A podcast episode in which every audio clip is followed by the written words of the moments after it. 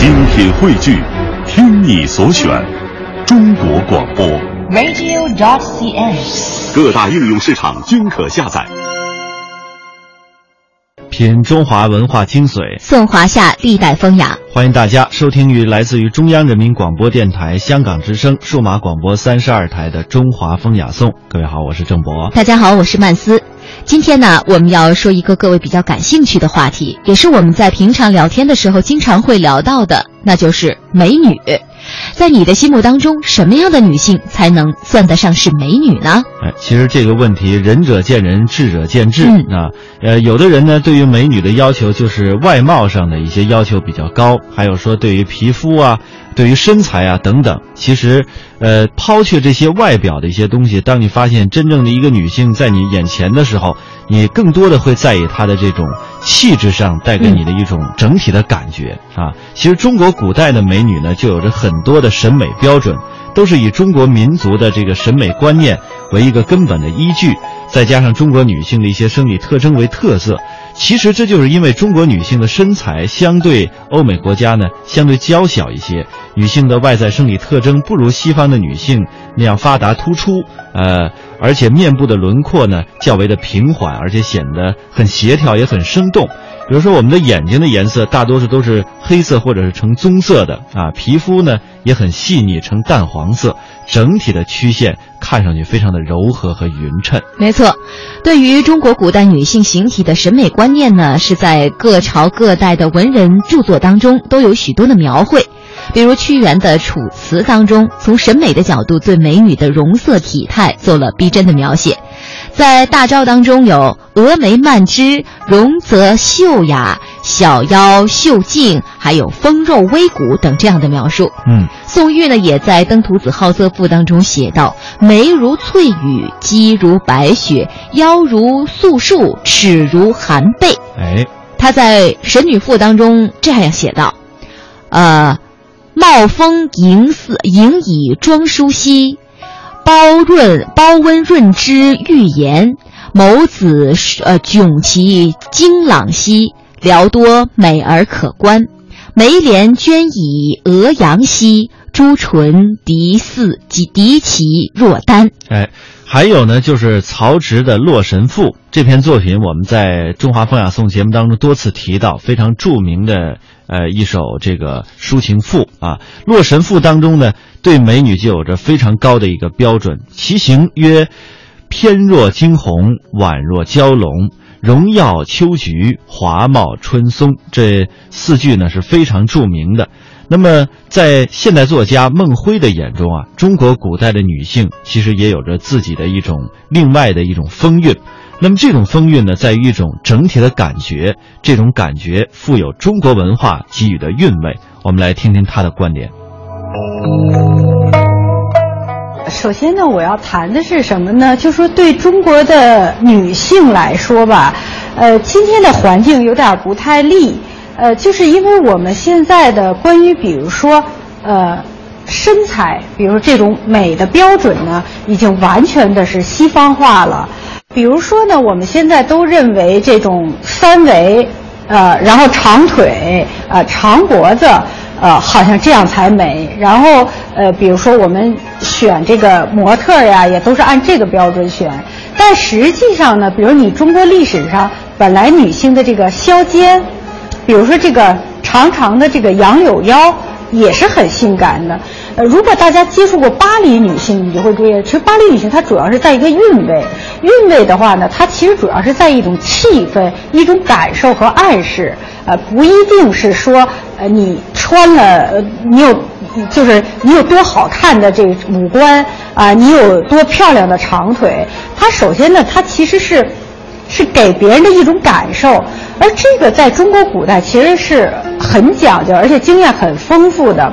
比如说明清时女性，她把这个手帕呢一角给挽到这个手镯里边，然后这个手帕就这么垂在腕下。呃，大家如果看这个，呃，张爱玲的这个《金锁记》的话，曹七巧的第一次露面就这样的，说她一手扶着门框，一手好像是扶在掖里，然后那个袖口里就是腕这个镯子里头就是这个掖着一条手帕垂在身边，这种景象大家自己去想。总而言之呢，就是说这个其实。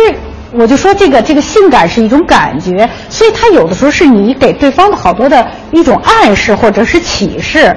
但是我们今天好像是比较反反着这个，今大家今天都好像都是最直白的啊，最直接的这种东西，比如说香气也是很浓烈的，啊，这个衣服也是最暴露的，呃，但是古人呢，确实是他这种，就是你比如这种香囊，香囊它比如说是可以这个呃垂在裙边。啊，系在那个内衣里边，然后搁在这个袖子里边。呃，香囊也是有各种各样的，比如说有这种灵秀做的，还有的就是它还是很漂亮的装饰。就比如像下边这个，它是一个玉雕的镂空的，然后你可以不断的放在里头香囊，所以它垂在裙边的时候，也是一个很漂亮的装饰，晃来晃来晃去的。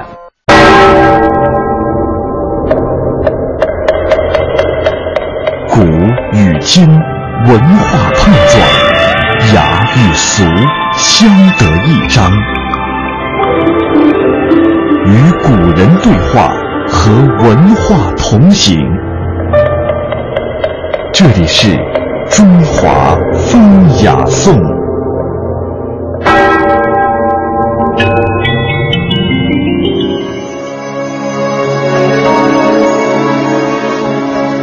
哎，我们大家都知道，这个中国的古人啊，讲究的是天人合一。其实这种观念呢，可以表现在很多的方面，比如说。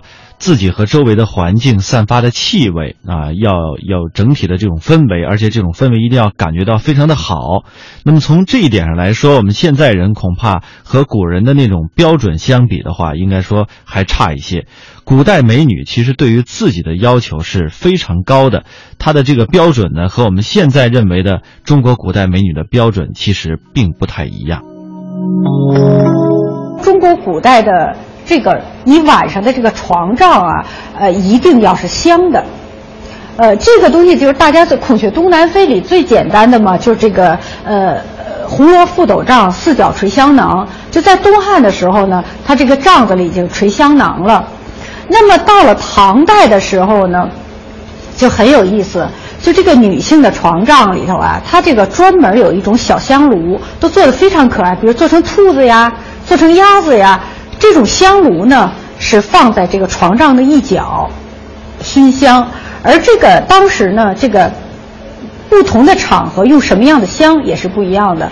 比如说，这个专专门有帐中香，就是为了晚上制造这个气氛使用的。呃，这种帐中香，比如说有一种是它用这个鸭梨，用梨汁儿，就水果汁儿，跟这个比如檀香啊、沉香啊。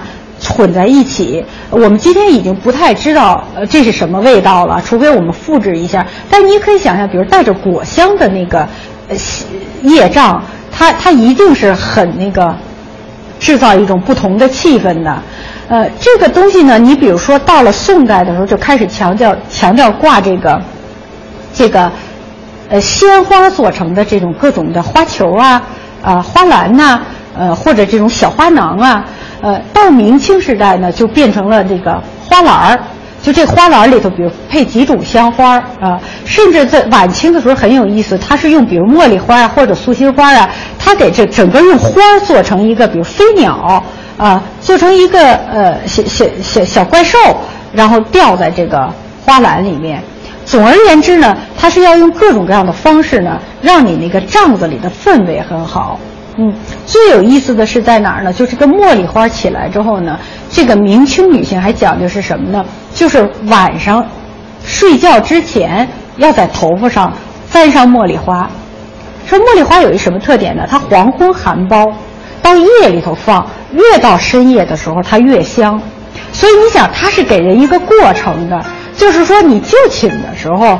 你反而没有那么香，但是半夜这花渐渐渐渐渐渐开，所以你后半夜的时候，反而这个这个女人身上发的香气是非常的浓烈的。大家可以想象这样的，而且是花香。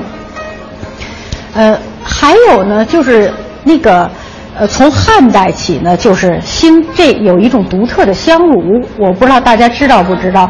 它这香炉是什么呢？它是一个圆球啊，圆球可以打成两半儿。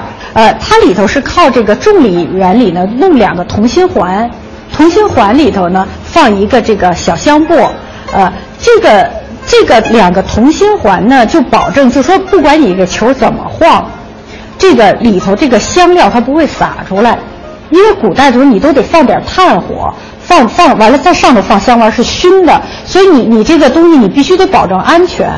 呃，唐代的时候，很多的业障里头就都挂这种的，这样的也叫香囊，也叫香球。挂这个的时候，就是呃半夜里头，你想有这么一个小球在帐子里头吐香啊。最有意思的，在汉代其实呢，它比如说这个这种香球可以做两种，一种是比如说挂在这种这种。用链儿上有链儿的，你是可以挂起来的。还有一种没有链子的，大家猜是放在哪儿？是直接放在被子底下，呃，所以在汉代的时候，这个最早也就叫背中香炉啊。然后那个，而且这是真的，因为《金瓶梅》里头啊，这个潘金莲她有一个情节就讲说，这个潘金莲呢到李瓶儿房里，李瓶儿还没起床。她伸手去摸，一下就摸出一个银香球。这潘金莲很粗俗，她就开一玩笑：“哟，她说李大姐下了个蛋在这儿。”而实际上，这个这个这个被里头有像放香炉的这个东西，这个一直到这个明清文献里都是记载的。所以你想想，一个被子里头有这么一个圆球，呃，它整夜的在这儿这么慢慢的散一点香，这是什么感觉啊？然后呢，它这个。呃，很有意思，就古代这设计也都是很讲究。它什么呢？就是给这个小香球呢，它配一个座儿，就是说你白天你觉得它碍事儿，它在床上滚来滚去不那什么的时候，你就给它啪放在一个座上，它就变成了一个正式的小香炉。然后夜里你可以给它放在被子底下。还有意思就是在哪儿呢？我就曾经讲过，就说这个这个西方这个洒香水的这个。始终在中国没有流行。中国人讲究是带香囊，这个香囊呢，而且呢，就是，呃，从这汉晋开始，他就喜欢戴在这个袖子里头。就中国特别讲究，这个女性讲究是从袖子里头往里轻轻的散玉里香，当然还可以放到怀里，放到怀里。它总之而言之，它是要这样，就是呃。不是那么明显的，是那么悄悄的给你送香，呃，很有意思的在哪儿？大殿的是一位侍女哈，那个大袖很潇洒的歘垂下来两个香囊在肘后，啊，这样子。然后宋代的女性贵妇就很有意思，是什么呢？她就是遇到这种重大的政政治活动的时候呢，这个贵妇就在自己袖子里垂刚才我说两说的这种香囊，啊，垂两个。然后旁边再要侍女呢，再提着两个，然后坐车过去。说过去之后呢，这个一两里地，这个香气都是不散的。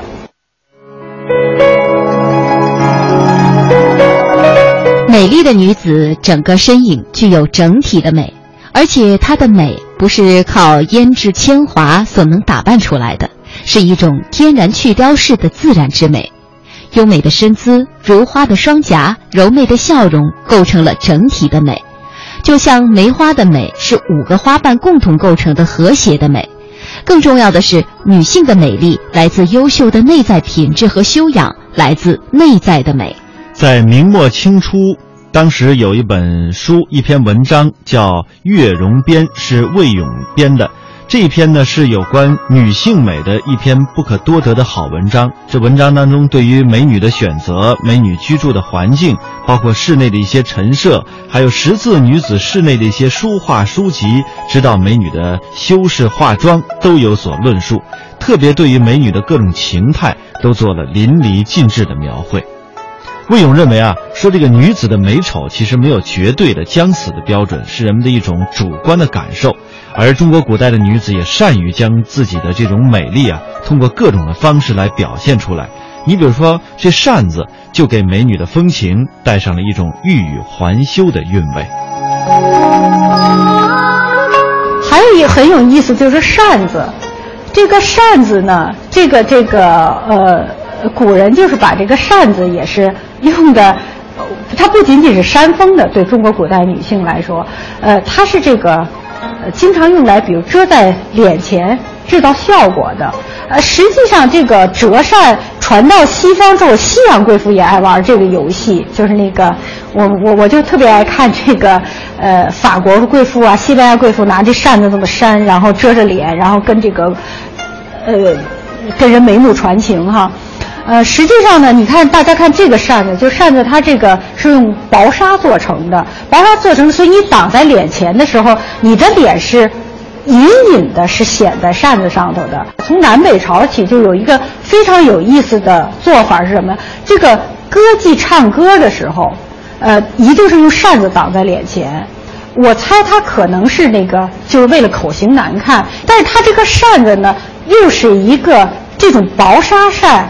所以实际上，你就隐隐约约的能够看见看到她的这种这种面容，而且就包括这个女性出门的时候也是，出门她也中国古代有说，她有些场合女性是，比如游春是可以出去的，出去时候你也不一定非要戴面纱等等的，但是呢，她是那个拿扇子遮在脸前，她不让你完全的看见，而且最有意思，有些贵妇人呢，她出游的时候，她是由别人打着大扇子。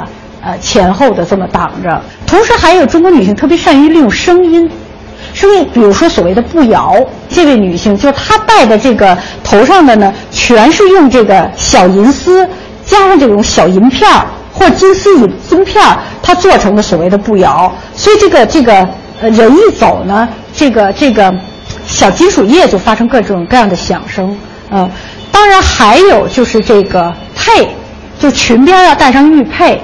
啊，所以环佩叮咚嘛，啊，就是人也是这样，就是人还没到的时候，你先听到他的声音，然后你走的时候，走了之后呢，他走到多远的时候，你你是能够通过他的声音和他的香气，你能够测出来的。比如当声音彻底的消失的时候，你就知道你真的再也看不见他了。所以我觉得他这是一个氛围的塑造，而且他就是历史上就讲过，说有有有一个很很漂亮的女性，她就很聪明，她把这个佩啊藏在衣服里头，你你看不见，然后她当当当当就响，走的当然是很好听的那个响声，然后人家问他说你这什么响啊？哎呀，他说我这人太瘦了，所以是我的骨节在响。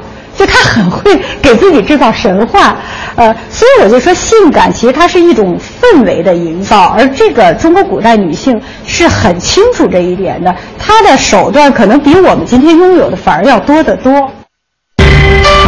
风风国之风尚，风尚风尚雅雅国之韵味，之韵味。颂三山五岳，歌诸子百家，赏清风明月，吟唐诗宋词，品中华文化精髓，颂华夏历代风雅。中华风雅颂。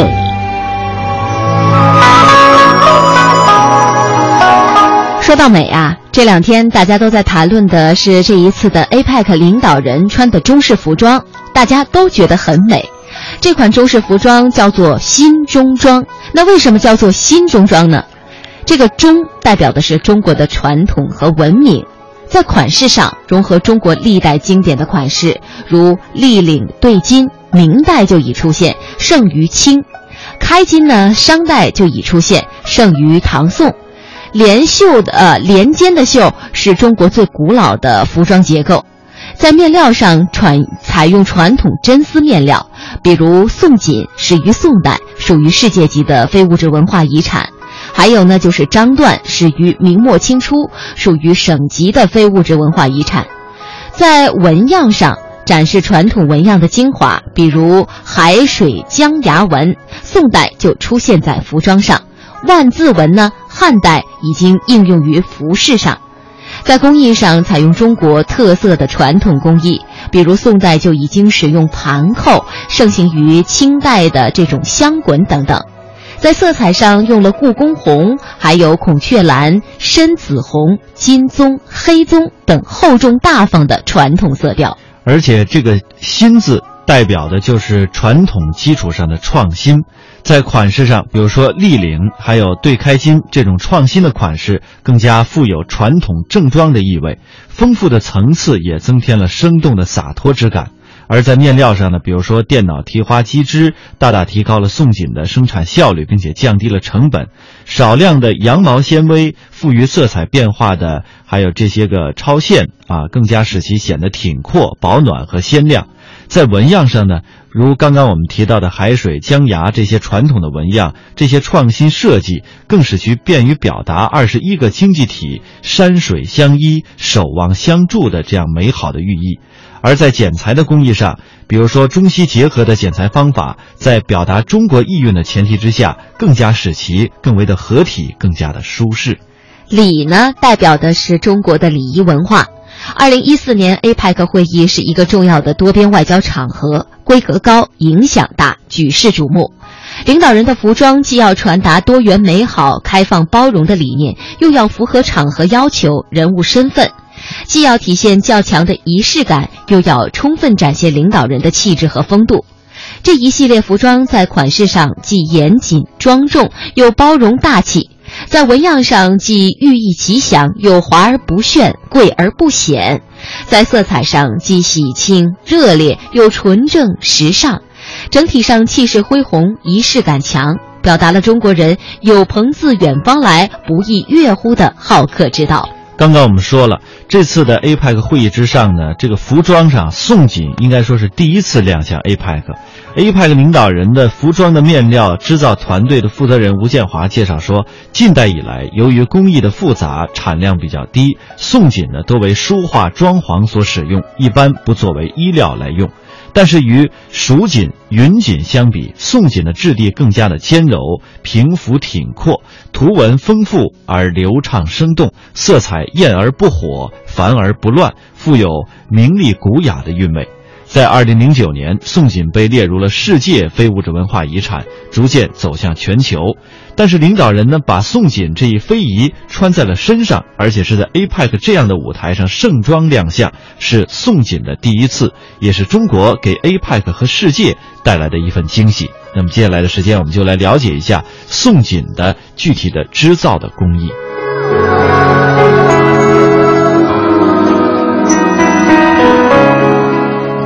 宋锦属于织锦类工艺品，工艺复杂、品种繁多，主要分为小锦、狭锦和大锦三类。小锦质地柔软而坚固，图案高贵典雅，主要适用于宫廷服饰，所以一般使用。天然蚕丝制作而成，霞锦大多使用真丝与少量纱线混合织成，图案连续对称，一般用于礼品盒、屏风和装饰等方面。随着时代的变迁，小锦和霞锦在目前的市场上已经不多见了。大锦是宋锦中最有代表性的一种，它的质地厚重精致，花色层次丰富。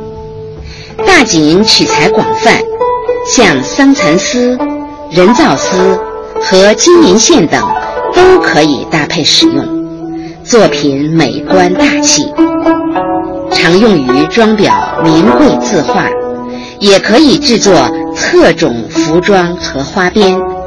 在近代非常的流行。宋锦和我们在市场上所看到的各种面料是不一样的。宋锦的花纹不是染出来的，也不是绣出来的，它是经过地经线、面经线和三种纬线相互穿梭编织出来的。宋锦的编织工艺如此复杂，那么在遥远的古代，人们是通过什么办法进行编织的呢？我们首先来了解一下。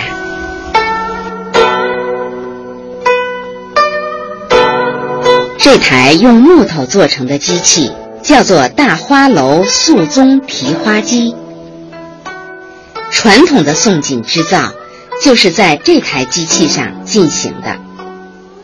使用这种专用工具织锦时，必须有两个人相互配合来完成。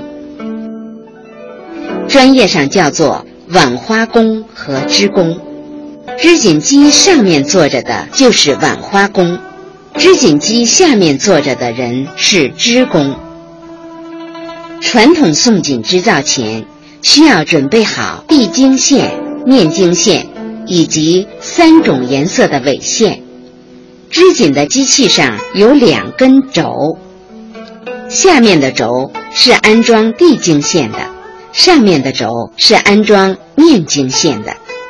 挂在提花机上的竖着的线叫通丝，通丝连接着地经线，控制着地经线的上下移动。三种纬线是分别装在梭子里的。千百年来，宋锦的织造一直是通过这种纯手工的操作来完成的。传统的织造方法。一天最多织出几公分长的织品来，速度相当缓慢。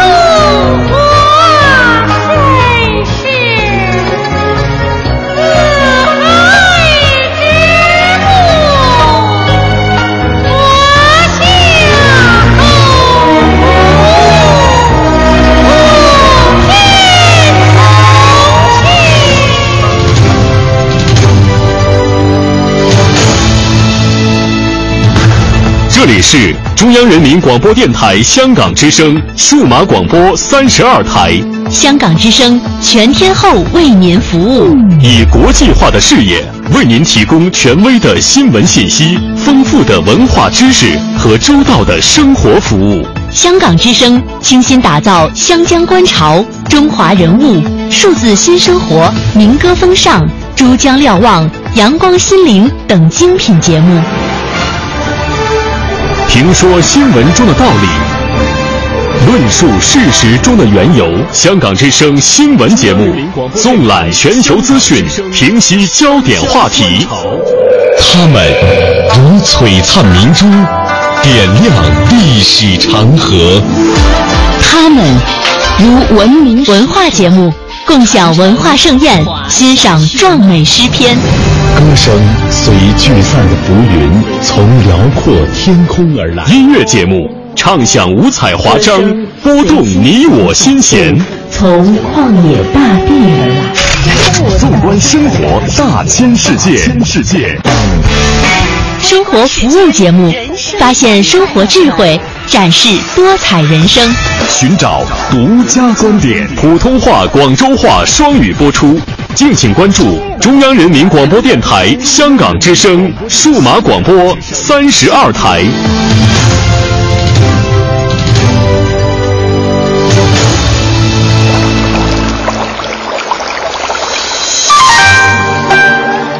一支毛笔，千古文人写情思；一池翰墨，数代画家绘丹青。在这里，感受笔墨中国。一砖一瓦，凝聚悠悠岁月情；一草一木，讲述风云变幻事。在这里，感受山水中国。一支昆曲，以律之声起江南；一首秦腔。三秦大地齐和鸣，在这里感受音律中国。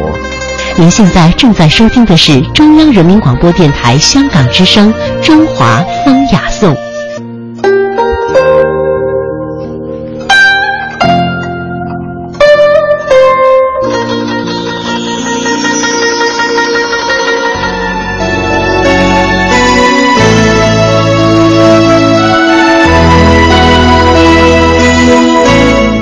在半点评选之后，欢迎各位继续停留在中华风雅颂。大家好，我是郑博。大家好，我是曼斯。在今天节目的下半时段呢，我们首先走进国学讲堂，来了解一下醋的由来。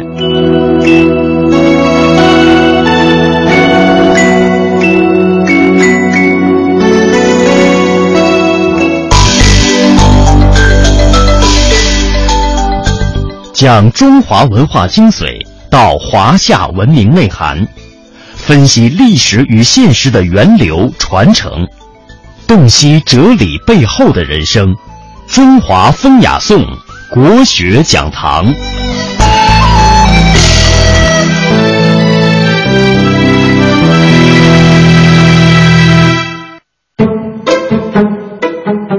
两三千年前，在中国山西的运城这个地方，有位贤人叫杜康。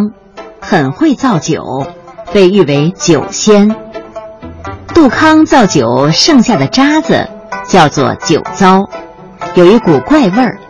杜康常叫他的儿子黑塔拿去送给别人喂牲口。有一年快过年了，亲友四邻都找杜康帮助造酒。临出门前，杜康对黑塔说：“我要过很多天才能回来。”到时候酒蒸完了，酒糟就由你来处理吧。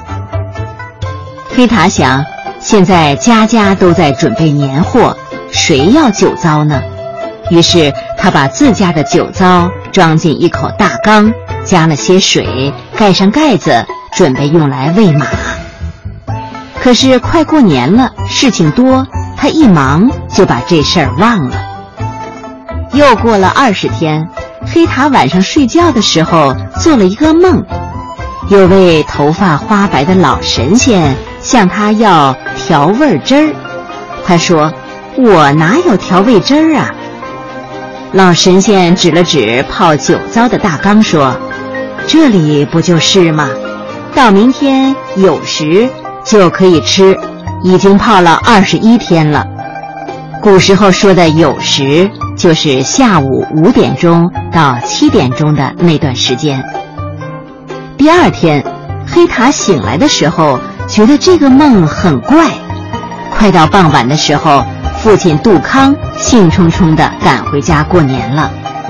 黑塔把这个梦告诉了杜康，杜康也觉得挺有趣儿，俩人就走向大缸，打开缸盖儿，呀，一股酸气冲上来。好难闻，家里人都说快丢掉，什么怪味儿。不过黑塔说，反正酒能喝，这酒糟水是吃不死人的，让我试一试。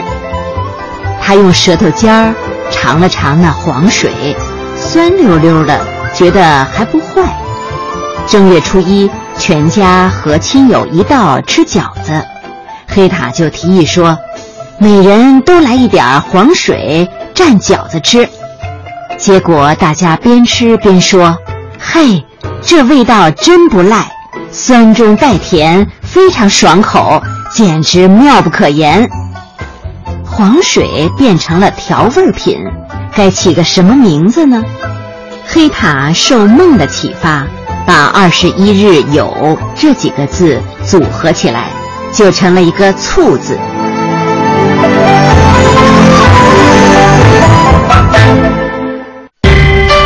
风风，国之风尚；风尚，风尚。雅雅，国之韵味；之韵味。颂三山五岳，歌诸子百家；赏清风明月，吟唐诗宋词；品中华文化精髓，颂华夏历代风雅。中华风雅颂。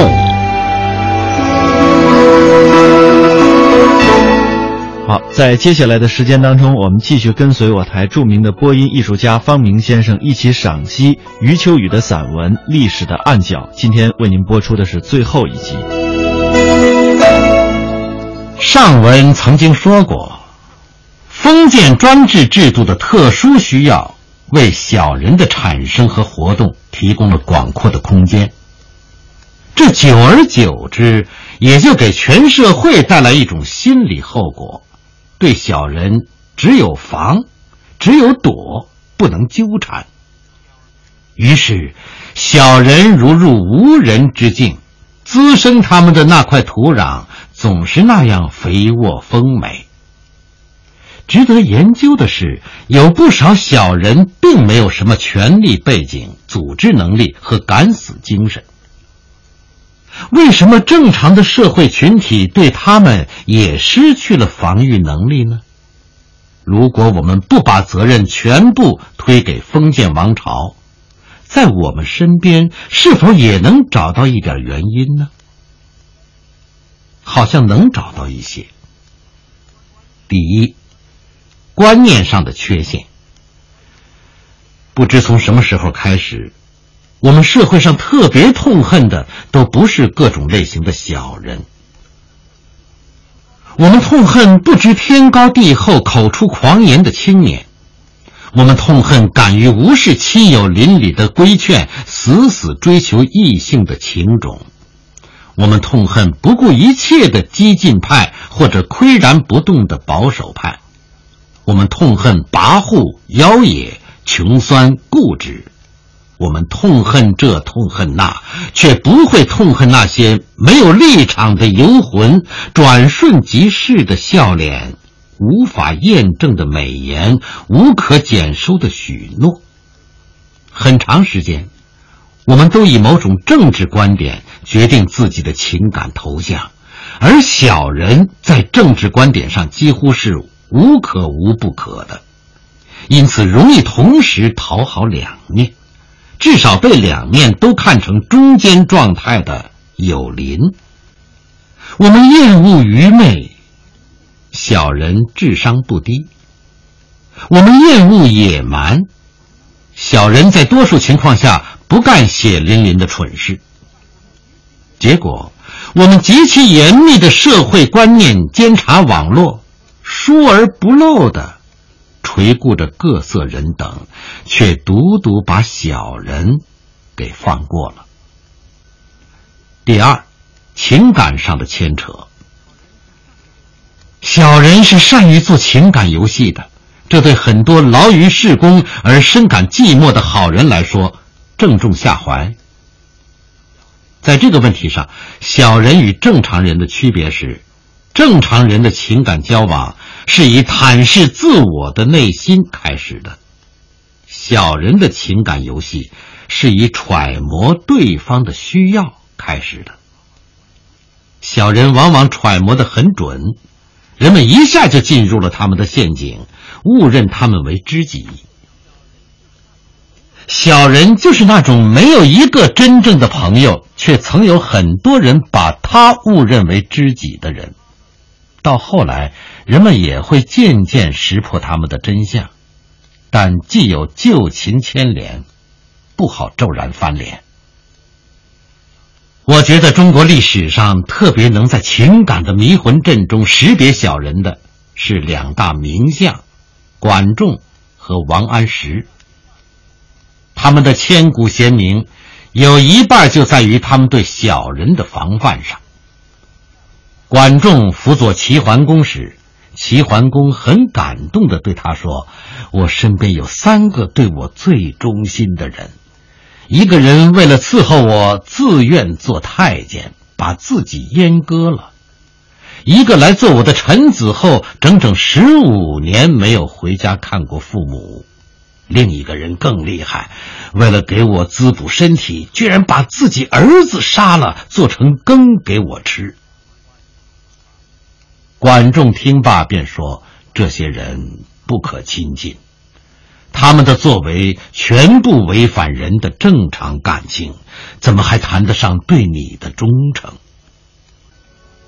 齐桓公听了管仲的话，把这三个小人赶出了朝廷。管仲死后，这三个小人果然闹得天翻地覆。王安石一生。更是遇到很多小人，难于进局。给我印象最深的是谏议大夫程师梦。他有一天竟然对王安石说：“他目前最恨的是自己身体越来越好，而自己的内心却想早死。”王安石很奇怪，问他为什么。他说：“我先死，您就会给我写墓志铭，好流传后世了。”王安石一听就掂出了这个人的人格重量，不再理会。有一个叫李师中的小人，水平更高一点。在王安石推行新法而引起朝廷上下非议纷纷的时候，他写了长长的十篇相议，说街头巷尾都在说新法好，宰相好。本来这对王安石是雪中送炭般的支持，但王安石一眼就看出了项义的伪诈成分，开始提防他。只有像管仲、王安石这样小人们所布下的情感迷魂阵才能破除。但对很多人物来说，几句好话一听，心肠就软，小人要俘虏他们易如反掌。第三，心态上的恐惧。小人和善良人们往往有一段或短或长的情谊上的蜜月期。当人开始有所识破的时候，小人的撒泼期也就来到了。平心而论，对于小人的撒泼，多数人是害怕的。小人不管实际上胆子多小。撒起泼来有一种玩命的外向。好人虽然不见得都怕死，但要死也死在战争、抢险或与匪徒的格斗中。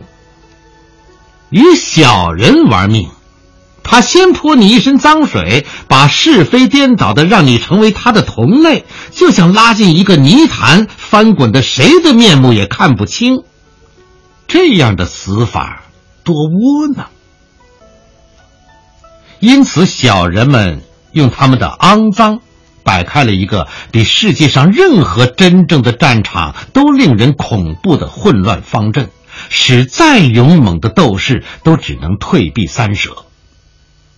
在很多情况下，小人不是与你格斗，而是与你死缠。他们知道你没有这般时间、这般口舌、这般耐心、这般情绪。他们知道你即使发火也有熄火的时候。只要继续缠下去，总会有你的意志到达极限的一刻。他们也许看到过古希腊的著名雕塑拉奥孔。那对强劲的父子被滑腻腻的长舌终于缠到连呼嚎都发不出声音的地步。想想那尊雕塑吧，你能不怕？有没有法律管小人？很难。小人基本上不犯法，这便是小人更让人感到可怕的地方。《水浒传》中的无赖小人牛二缠上了英雄杨志，杨志一躲再躲也躲不开，只能把他杀了。但犯法的是杨志，不是牛二。小人用卑微的生命粘贴住一具高贵的生命。高贵的生命之所以高贵，就在于受不得侮辱。然而，高贵的生命不想受侮辱，就得付出生命的代价。一旦付出代价后，人们才发现，生命的天平严重失衡。这种失衡，又倒过来在社会上普及着新的恐惧：与小人较劲，犯不着。中国社会流行的那句俗语：“我惹不起，总躲得起吧。”实在充满了无数次失败后的无奈情绪。谁都明白，这句话所说的不是躲盗贼，不是躲灾害，而是躲小人。好人都躲着小人，久而久之，小人被一些无知者羡慕，他们的队伍扩大了。第四，策略上的失误。中国历史上很多不错的人物，在对待小人的问题上，每每产生策略上的失误。在道与术的关系上，他们虽然崇洋道，却因政治思想构架的大一统而无法真正行道，最终都陷入术的圈域，名为韬略。实为政治实用主义。这种政治实用主义的一大特征，就是用小人的手段来对付政敌，用小人的手段来对付小人。这样做初看颇有实效，其实后果严重。政敌未必是小人，利用小人对付政敌，在某种意义上。是利用小人扑灭政治观点不同的君子，在整体文明构建上是一大损失。利用小人来对付小人，使被利用的那波小人处于合法和被弘扬的地位。一旦成功，小人的思维方式和行为逻辑将邀功论赏，发扬光大。中国历史上许多英明君主、贤达臣将，往往在此处失误。他们获得了具体的胜利，但胜利果实上充满了小人灌注的毒汁。他们只问果实属于谁，而不计果实的性质。因此，无数次，即便是好人的成功，也未必能构成一种正当的文明积累。第五。灵魂上的对应，有不少人就整体而言，不能算是小人，但在特定的情势和境遇下，灵魂深处也悄然渗透出一点儿小人情绪，这就与小人们的作为对应起来了，成为小人闹事的帮手和起哄者。谣言和谎言为什么有那么大的市场？按照正常的理性判断，大多数谣言是很容易识破的，但居然会被智力并不太低的人大规模传播。原因只能说是传播者对谣言有一种潜在的需要。只要想一想，历来被谣言攻击的人，大多是那些有理由被别人暗暗嫉妒，却没有理由被公开诋毁的人物。我们就可明白其中的奥秘了。谣言为传谣信谣者而设，按接受美学的观点，谣言的生命扎根于传谣信谣者的心底。如果没有这个根，一个谣言便如小儿梦呓，浮叟湖州，会有什么社会影响呢？一切正常人都会有失落的时候。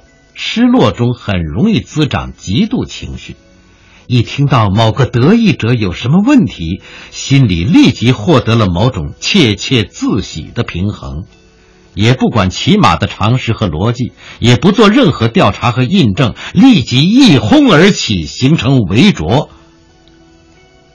更有一些人，平日一直遗憾自己在名望和道义上的欠缺。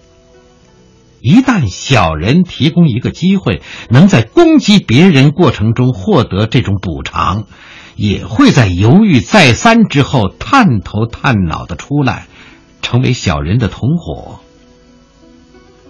如果仅止于内心的些微需要试图满足，这样的陷落也是有限度的。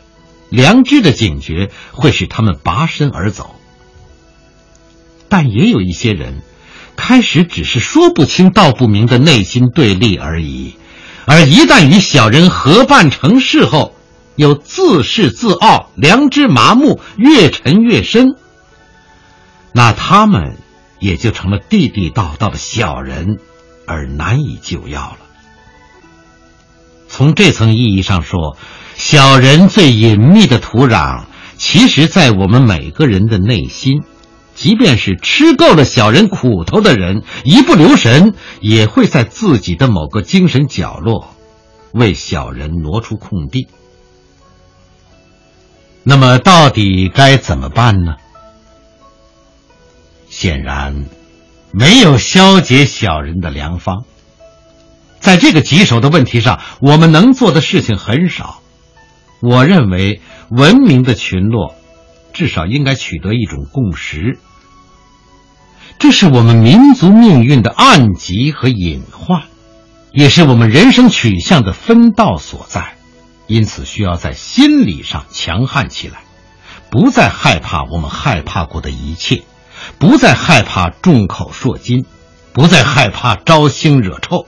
不再害怕群营成阵，不再害怕阴沟暗道，不再害怕那种时时期盼着新的整人运动的饥渴眼光，不怕偷听，不怕恐吓，不怕狞笑，以更明确、更响亮的方式立身处世，在人格人品上昭示着高贵和低贱的界限。此外。有一件具体的事可做，我主张大家一起来认真研究一下从历史到现实的小人问题，把这个问题狠狠的谈下去，总有好处。想起了写吝啬鬼的莫里埃，他从来没有想到过要根治人类身上自古以来就存在的吝啬这个老毛病。但他在剧场里把吝啬解剖的那么透彻，那么辛辣，那么具体，使人们以后再遇到吝啬或自己心底产生吝啬的时候，猛然觉得在哪里见过。于是剧场的笑声也会在他们耳边重新响起，那么多人的笑声，使他们明白人类良知水平上的是非。他们在笑声中莞尔了，正常的人性也就悄没声的上升了一小格。忘了是狄德罗还是百格森说的，莫里埃的吝啬鬼问世以来，没有治好过任何一个吝啬鬼，啊，这是毫无疑问的。但是只要经历过演出剧场那畅快的笑。吝啬鬼走出剧场后，至少在两三个星期内会收敛一点。不是吝啬鬼，而心底有吝啬影子的人，会把那个影子缩小一点。更重要的是，让一切观众重建吝啬行为时，觉得似曾相识，然后能快速给予判断。这就够了。吝啬的毛病，比我所说的小人问题轻微的多。鉴于小人对我们民族昨天和今天的严重荼毒，微薄如我们，能不能像莫里埃一样，把小人的行为举止、心理方式，用最普及的方法坦示于世，然后让人们略有所悟呢？既然小人已经纠缠了我们那么久，我们何不壮壮胆，也对着他们鼓噪几下呢？二十世纪临近末尾，新的世纪就要来临。我写山居笔记，大多是触摸自以为本世纪未曾了断的一些疑难文化课题。这是最后一篇。临了的话题是令人沮丧的。为了世纪性的告别和展望，请在关注一系列重大社会命题的同时，顺便把目光注意一下小人。